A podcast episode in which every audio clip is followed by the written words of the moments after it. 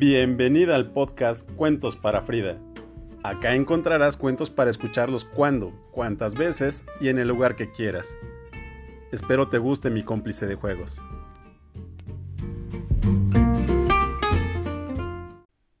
Alicia Alonso, bailarina. Había una vez una niña ciega que se convirtió en una gran bailarina. Su nombre era Alicia.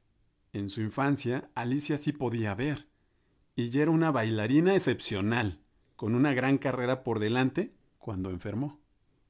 Su vista iba empeorando con el tiempo. Se vio obligada a pasar meses en cama sin moverse, pero necesitaba bailar, así que lo hacía de la única forma posible. Bailaba en mi cabeza, sin poder ver, sin poder moverme, quieta en mi cama. Me enseñé a mí misma a bailar Giselle.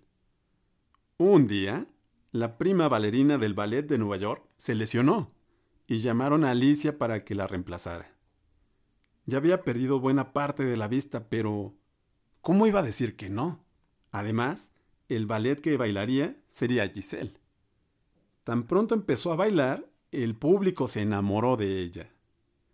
Bailaba con mucha gracia y confianza, a pesar de estar casi ciega a sus compañeros de baile les fue enseñando a esperarla en el lugar preciso, en el momento indicado.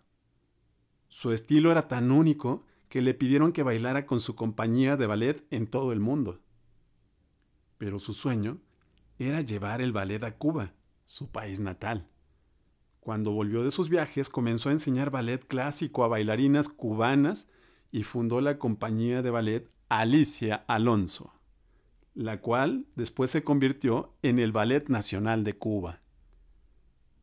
Nació el 21 de diciembre de 1921, Cuba.